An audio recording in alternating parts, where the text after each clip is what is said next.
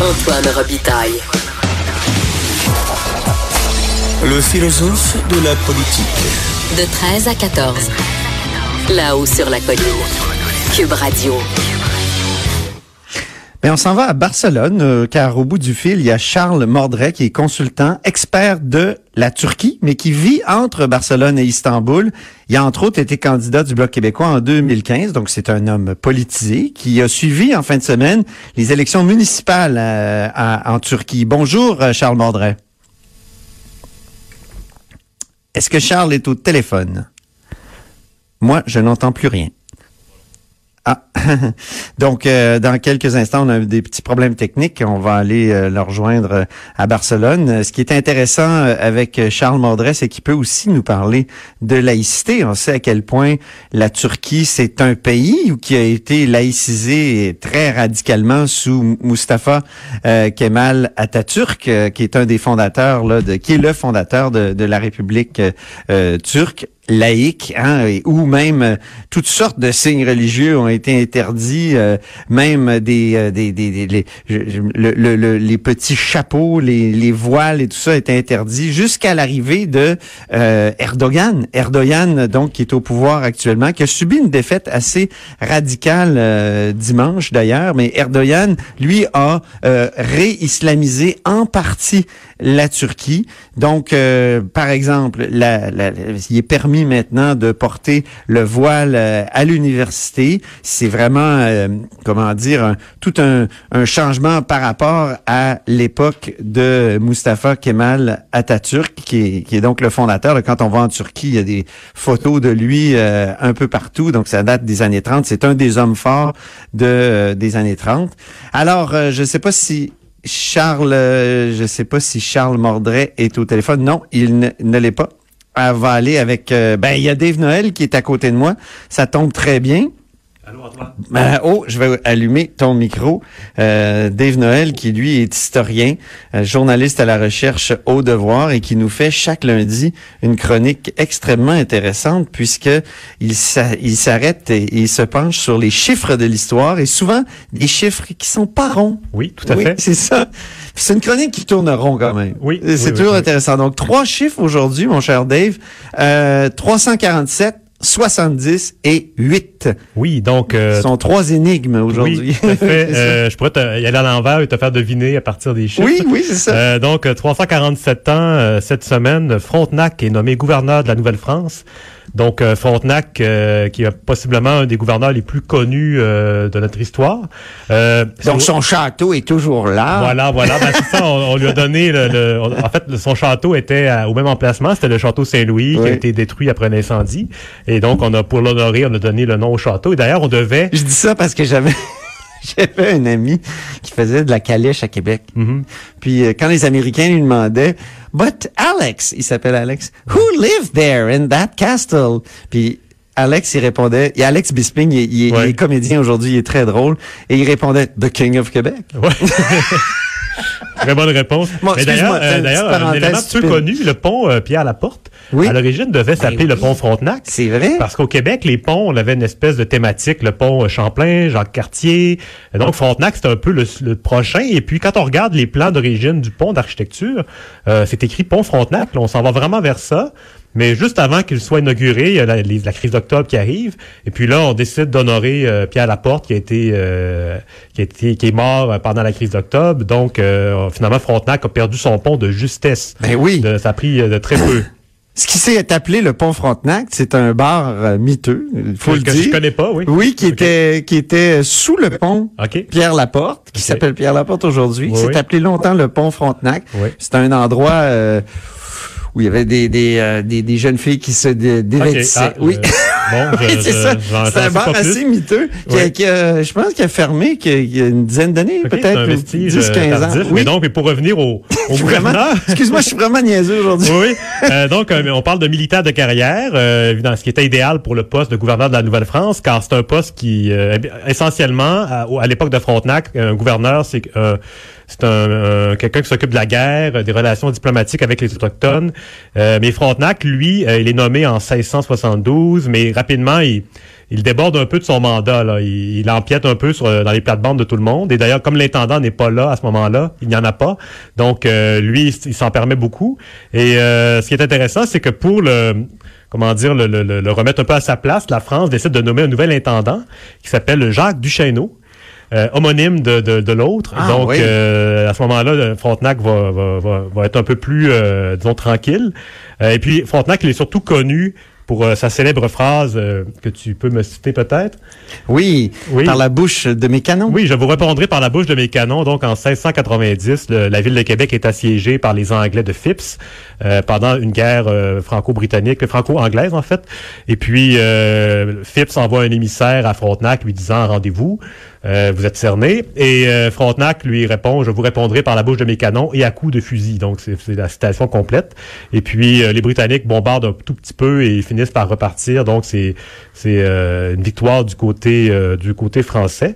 Et puis euh, Frontenac, il va euh, il va être, il va être rappelé en France en 1682 et il va être renommé une deuxième fois pour un second mandat en 1689. Ah oui. Euh, ju- juste à l'ép- à l'époque du massacre de la, de la Chine. Donc, c'est pendant les guerres euh, euh, franco-iroquoises, mais aussi les guerres franco-anglaises. Et puis, il va même mener une expédition au lac Ontario. Il va être transporté dans un canot parce qu'il est un peu vieux à ce moment-là. Il est près de sa mort. Il décède en 1698. Et comme on a parlé du marquis de la Jonquière il y a deux semaines, euh, euh, aussi repose tout près d'ici, sous la cathédrale. Leurs ossements sont, euh, sont mélangés euh, depuis un certain temps. Bien. Alors, euh, on va maintenant tout de suite au deuxième chiffre.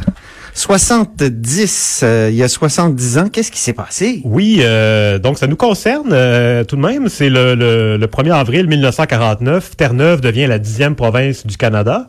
Euh, en fait, c'est ça. Terre-Neuve n'avait avait pas vraiment participé euh, aux négociations de 1867, donc elle n'était pas rentrée dans la Confédération comme les autres. Euh, elle aurait pu le faire, mais ça n'a pas été le cas. Donc, elle est restée un dominion. Euh, dominion, c'est un peu le, le- le terme des, des colonies britanniques de l'époque. Donc, on avait le Canada. Terre-Neuve un peu sur le même pied. Et puis, euh, d'ailleurs, Terre-Neuve, pendant la première, la première Guerre mondiale, a envoyé un régiment de Terre-Neuve qui n'était pas dans l'armée canadienne en tant que tel. Et puis, ce régiment-là, d'ailleurs, a été pratiquement massacré euh, en entier pendant une bataille en 1916. Euh, donc, ça a beaucoup marqué l'histoire de l'île. Et puis, euh, euh, l'île rapidement a eu des problèmes financiers. Le gouvernement britannique l'a mis un peu en tutelle en créant une espèce de commission de gouvernement là-bas. Et puis, euh, quand la guerre, la Seconde Guerre mondiale est arrivée, c'est devenu une base stratégique importante. Ça l'a, ça l'a vraiment euh, redynamisé l'économie. Et puis, euh, juste après la guerre, là, on a eu un, un premier référendum où on offrait euh, aux Terre-Neuviens trois options, soit rester sous tutelle de Grande-Bretagne ou euh, de, de- de- de demeurer un dominion, donc euh, pratiquement indépendant finalement, de facto, ou d'aller euh, de rejoindre la Confédération canadienne et qui éventuellement pourrait payer les dettes euh, très importantes de la, de, la province, OK. de ce qui allait devenir, devenir la province. Et puis finalement, le, ce premier vote a été très divisé. Il y a eu un second vote, et puis c'est à ce moment-là que le, le- le- la proposition d'entrer dans le Canada est passée à 52,3 des votes. Puis ça, c'est un détail important parce que par la suite, euh, le Québec a beaucoup utilisé cet argument-là pour dire, euh, le, le Québec, le gouvernement du Parti québécois, pour dire si Terre-Neuve a pu entrer dans le, le- le Canada avec 52% des, des votes, Ben le oui. Québec peut bien partir avec 52, voire ben, 50,1. Et puis d'ailleurs, c'est intéressant. En 99, non, d'ailleurs, un 30 mars, euh, euh, Lucien Bouchard du Parti québécois avait présenté une motion euh, soulignant le 50e anniversaire de l'entrée euh, de Terre-Neuve dans la, la Confédération, ce qui est un peu étonnant, euh, parti, euh, un parti souverainiste, un gouvernement souverainiste qui, qui met ça de l'avant, mais sa motion euh, disait, euh, suivant la décision démocratique majoritaire qu'ils ont prise par référendum en 1949 de rompre les liens avec la Grande-Bretagne et d'accéder au statut de province du Canada. Et puis Jean Charest, qui était dans le, le- le chef de l'opposition, euh, a refusé d'appuyer Ah bon? la motion parce qu'il disait qu'elle était teintée de partisanerie. Donc, il a refusé de, de commémorer l'entrée du- de, de Terre-Neuve dans la Confédération, ce qui était un peu le monde à l'envers. Mais à peu près à la même époque, Dave, je pense que Terre-Neuve a changé de nom. 2001, deux ans plus tard. Ah, c'est ça. Terre-Neuve et Labrador. Mais ça, ah, on sait à quel point Oui. toi et moi, des passionnés. C'est notre dossier. Nous sommes, Ouais, nous sommes des passionnés du Labrador depuis la lecture d'Henri Oui. Dorion, euh, Oui. donc le géographe qui a fait un livre sur les, les frontières incertaines du Québec. Et les frontières du Labrador sont tout sauf euh, certaines. C'est ça, oui. Ça, le territoire, la frontière est contestée depuis 1927 par le Québec. Euh, Exactement, Voilà. exactement. Bien, alors dernier euh, dernier chiffre, huit ans. Qu'est-ce qui s'est passé il y a huit ans? Moi, j'étais là, j'étais à l'Assemblée. Est-ce qu'on a un extrait audio? Oui, on a un extrait, je pense. On va écouter Maxime. Je sais pas si. S'il vous oui. plaît, collègues. S'il vous plaît. S'il vous plaît. S'il vous plaît.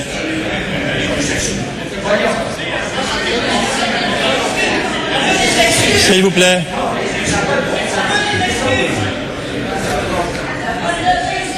S'il vous plaît. J'invite S'il à- vous plaît, collègue. S'il vous plaît. J'invite à écouter le reste de la décision. Alors, s'il vous plaît. Alors, s'il vous plaît. Ça, c'était Yvon Vallière. Oui, c'est ça. Donc, euh, le président de l'Assemblée C'est nationale. très bon comme extrait, Oui, j'adore. oui, ben c'est, c'est- d'ailleurs, je suis tombé dessus assez facilement dans la période des questions. Ça revenait constamment, c'est, c'est, c'est un peu ces complaintes-là, si on veut. Oui. Donc, euh, le premier... Surnommé Yvon Valium par ses détracteurs. C'est effectivement, effectivement, ça circulait à l'époque. Donc, le 1er avril 2011, il y a huit ans, Yvon Vallière démissionnait de son poste de président de l'Assemblée nationale du Québec. C'est assez rare de la façon que ça s'est fait. Euh, donc, ce qui, ce qui s'est produit à l'époque, c'est Yvon Vallière. Euh, c'était pas un président avec une poigne euh, très forte. On peut, tout le monde le reconnaît euh, de, tous- les observateurs. Et puis, il y avait eu une question. euh, des- il, y avait, des questions très agressives du Parti québécois sur le budget euh, du Parti libéral. Et puis, Lise Thériault, ministre du Travail, avait menacé en chambre de révéler les noms de des, des, des, des députés qui venaient les voir, les ministres, Oui. pour euh, obtenir des fonds euh, discrétionnaires, parce que les ministres ont des budgets discrétionnaires importants qu'ils peuvent donner pour, pour des cotes comptés, dans le fond. Donc, les députés de l'opposition venaient les voir, et puis elle a menacé de révéler leur nom. Euh, donc, euh, Stéphane Bédard, qui était le leader de- de- du Parti québécois, l'opposition officielle, avait dit, estimait que c'était un outrage au Parlement. Euh, Yvon Vallière avait pris une décision disant que non. Et puis à ce moment-là, c'est ce qu'on a entendu. Le PQ menaçait de quitter la Chambre. Finalement, ils sont ils sont restés. Euh, donc, mais ils ont quand même annoncé qu'ils allaient déposer une motion euh, pour retirer la confiance du président Ah oui. la semaine suivante. Et puis c'est à ce moment-là que le président Yvon Vallière a décidé de prendre les devants et de se retirer pour ne pas euh, connaître ce vote-là. Ben, c'est là que Jacques Chagnon, euh, est devenu, ouais, il est devenu est président jusqu'à octobre dernier, novembre dernier. Qui a été un bon président malgré tout ce qu'on dit, malgré tout le, le homard euh, bien décortiqué qu'il a pu manger. mine de rien, Moi, je il est- trouve qu'il y a quand même euh, un héritage important. Et d'ailleurs, il, a- il eu le quatrième mandat le plus long de l'histoire. Ah oui? Oui, il était pas, pas, très, pas très loin du podium et il s'est retiré euh, juste avant de- d'atteindre Ok. ça.